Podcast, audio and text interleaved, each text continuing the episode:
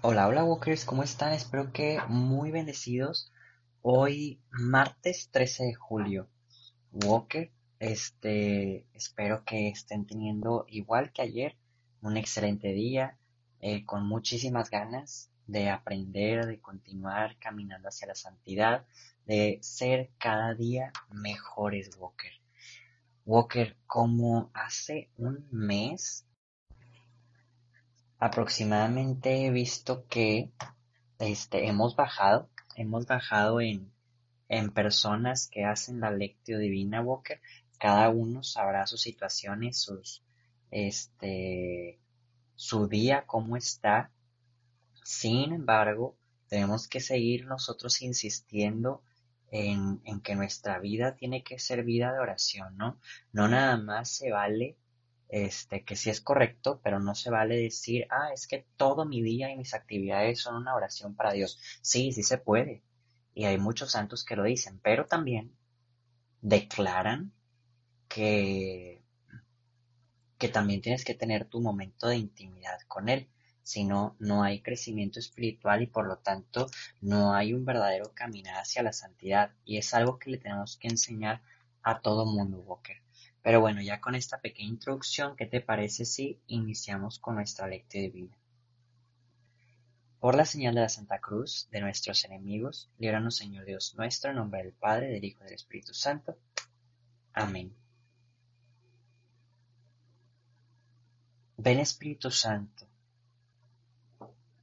ven el día de hoy, Señor, a cautivar nuestra mente y nuestro corazón que aunque no nos damos cuenta, estamos sedientos de ti y estamos encaminados hacia lo más perfecto de tu amor.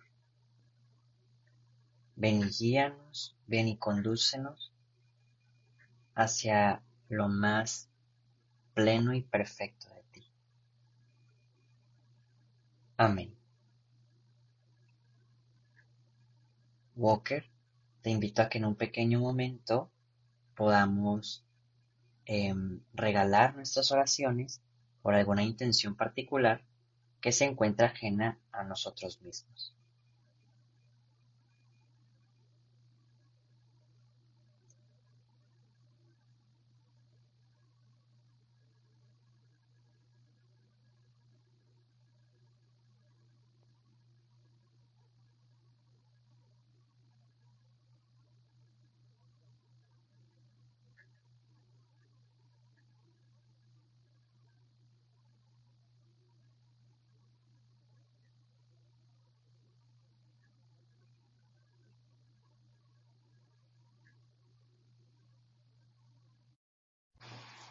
Leer y meditar el Evangelio de Mateo, que es el libro que nos estamos enfocando, capítulo 11, que es donde nos quedamos, pero nos vamos a saltar al capítulo 20 al 24, otra vez. Mateo 11, del 20 al 24. En aquel tiempo, Jesús se puso a reprender a las ciudades que había visto sus numerosos milagros por no haberse convertido. Les decía, ay de ti, Corazaín, ay de ti, Betsaida, porque si en Tiro y en Sidón se hubieran realizado los milagros que se han hecho en ustedes, hace tiempo que hubieran hecho penitencia, cubiertas de sayal y de ceniza. Pero yo les aseguro que el día del juicio será menos riguroso para Tiro y Sidón que para ustedes. ¿Y tú, Cafarnaúm, crees que serás encumbrada hasta el cielo? No, serás precipitada en el abismo, porque si en Sodoma se hubieran realizado los milagros que en ti se han hecho, quizás estaría en pie hasta el día de hoy. Pero yo te digo que será menos rigurosa el día del juicio para Sodoma que para ti. Palabra del Señor. Walker, te invito a que en un pequeño momento de silencio podamos meditar de lo que se acaba de leer, de lo que acabamos de escuchar.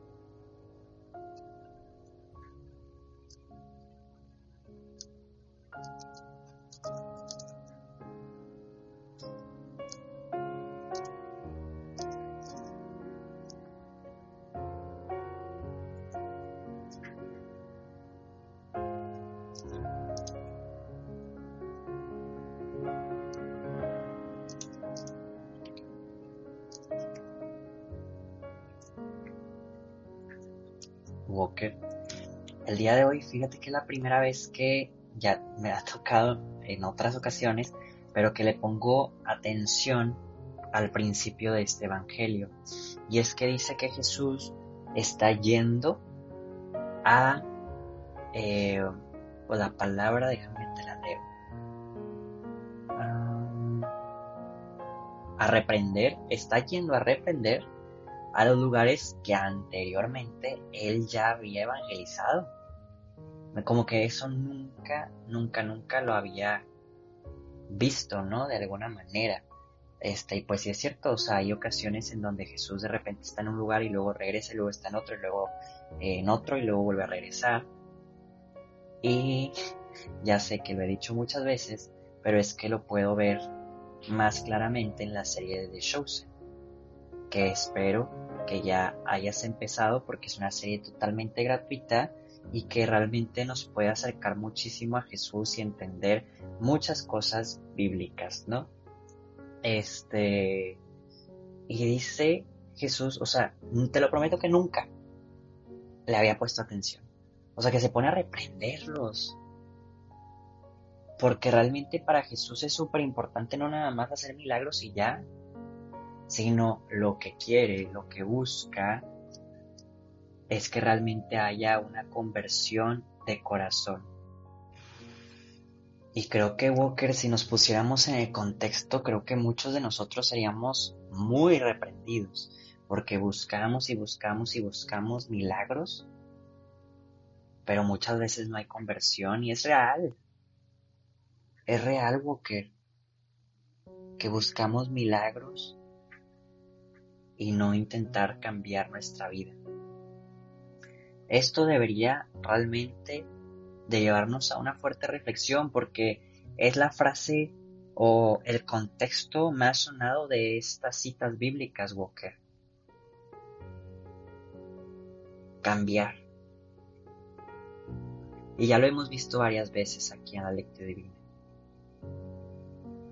el fruto Walker de morir a nosotros mismos en ciertos detalles nos hacen cambiar, nos hacen tener sentido a la vida bíblica, a una vida real, a una vida de gracia, a una vida de conversión. Ponte a pensar cuándo fue la última vez, un ejemplo que te confesaste y cuánto duraste en gracia. ¿Hace cuánto dijiste no me voy a enojar y cuánto tiempo llevas realmente sin enojarte? ¿Cuántas veces dijiste ya no voy a mentir y cuánto te tardaste en volver a mentir? Eso sería muy bueno irlo midiendo, Walker. Todo esto son vicios grandes o chiquitos dependiendo de cada quien en nuestra vida.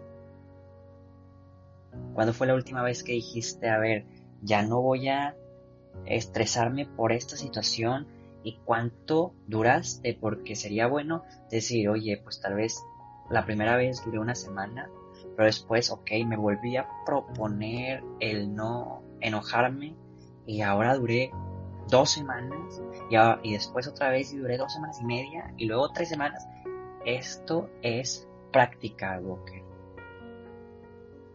Y te lo prometo que ahí estás cumpliendo el Evangelio del día de hoy, de que ya viste, ya has sentido cómo Jesús nos ama, nos habla y que está con nosotros y que tú estás haciendo de todo para que realmente puedas estar junto a Él. Te invito, Walker, a meditar.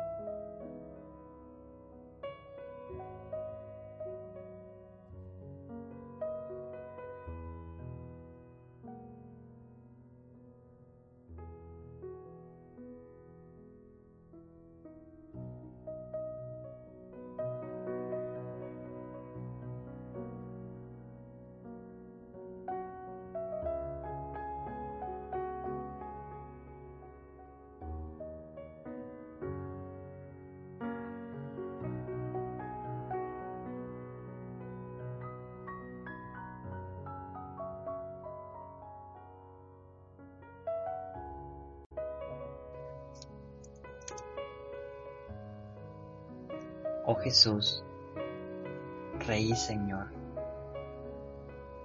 queremos aprender con todo lo que ya has hecho en nuestra vida.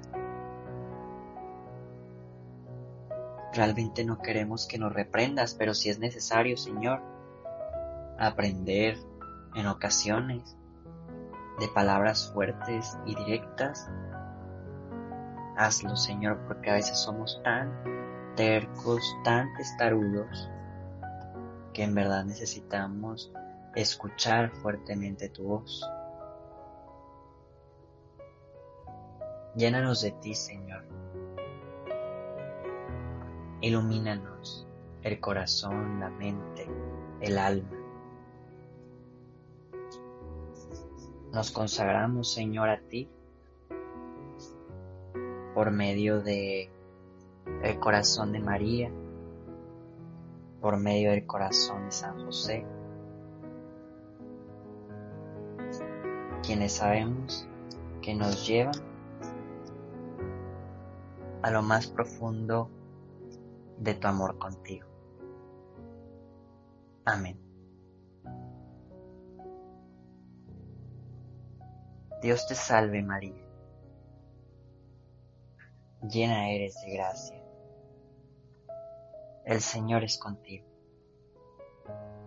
Bendita eres entre todas las mujeres, y bendito es el fruto de tu vientre Jesús. Santa María, Madre de Dios, ruega por nosotros los pecadores, ahora y en la hora de nuestra muerte. Amén. San José, ruega por nosotros. Walker, ahora sí para ir cerrando, como siempre lo hacemos, vamos a pensar en cuál va a ser nuestra actio del día de hoy para vivir de la mejor manera este Santo Evangelio.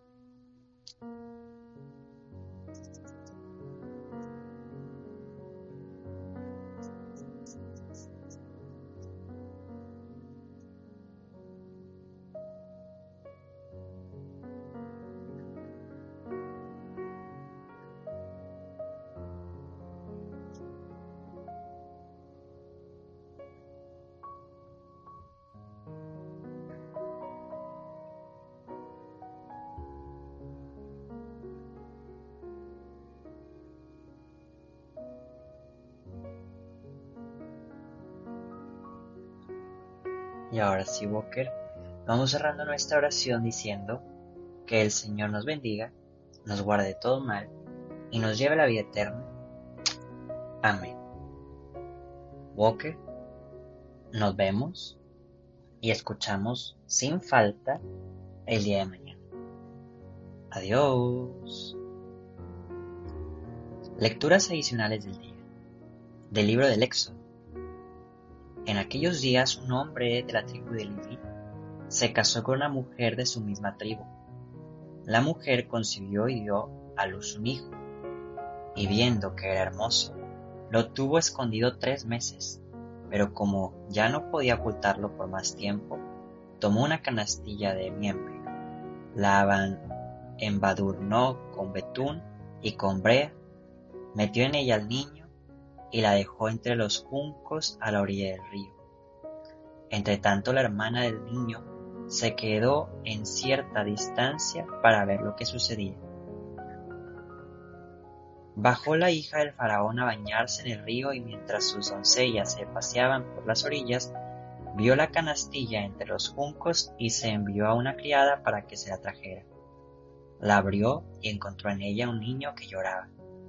Se compadeció de él y exclamó, es un niño hebreo. Entonces se acercó la hermana del niño y le dijo a la hija del faraón, ¿quieres que vaya a llamar a una nodriza hebrea para que te críe al niño? La hija del faraón le dijo que sí. Entonces la joven fue a llamar a la madre del niño.